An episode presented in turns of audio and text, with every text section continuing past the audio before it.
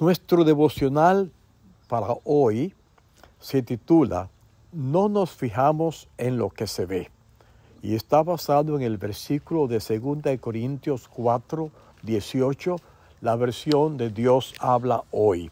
Dice, no nos fijamos en lo que se ve, sino en lo que no se ve, ya que las cosas que se ven son pasajeras, pero las que no se ven son eternas. Hablemos hoy de la segunda lección que aprendí al dejarme confundir por mis propios ojos.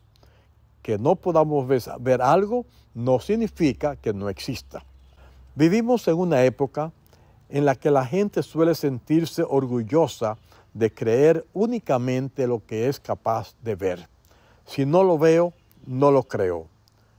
¿Te suena de algo esta frase? Es universal. Arropados por esa cerrazón, seguimos el ejemplo de Tomás, el discípulo de Jesús, y decimos, si no veo en sus manos la señal de los clavos, y meto mi dedo en lugar de los clavos, y meto mi mano en su costado, no creeré. Tomás nos cautiva, nos inspira, nos identificamos con su estilo, ver para creer. Pero mi pequeño instante de locura, como leímos ayer, me demostró que no tengo que ver la electricidad para saber que existe. Yo no la veía, pero allí estaba y se hizo sentir. En lo que respecta a la vida espiritual, ver no debiera convertirse en nuestra primera opción. Aunque no podamos ver a Dios, hemos de tener la absoluta certeza de que Él existe y de que se encuentra muy cerca de nosotros. Pablo declara, no nos fijamos en lo que se ve, sino en lo que no se ve, ya que las cosas que se ven son pasajeras, pero las que no se ven son eternas. Segunda de Corintios 4, 18. La idea de este pasaje es que lamentablemente prestamos más atención a lo visible en detrimento de lo invisible, cuando no debiera ser así. Precisamente, en fijarse en lo que no podía ser percibido por el sentido de la vista, radicó el éxito de Moisés.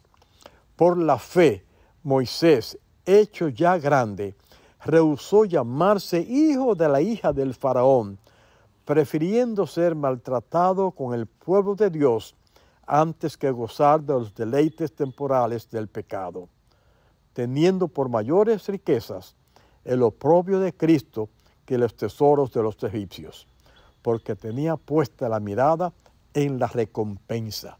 Por la fe dejó a Egipto no temiendo la ira del rey, porque se sostuvo como viendo al invisible.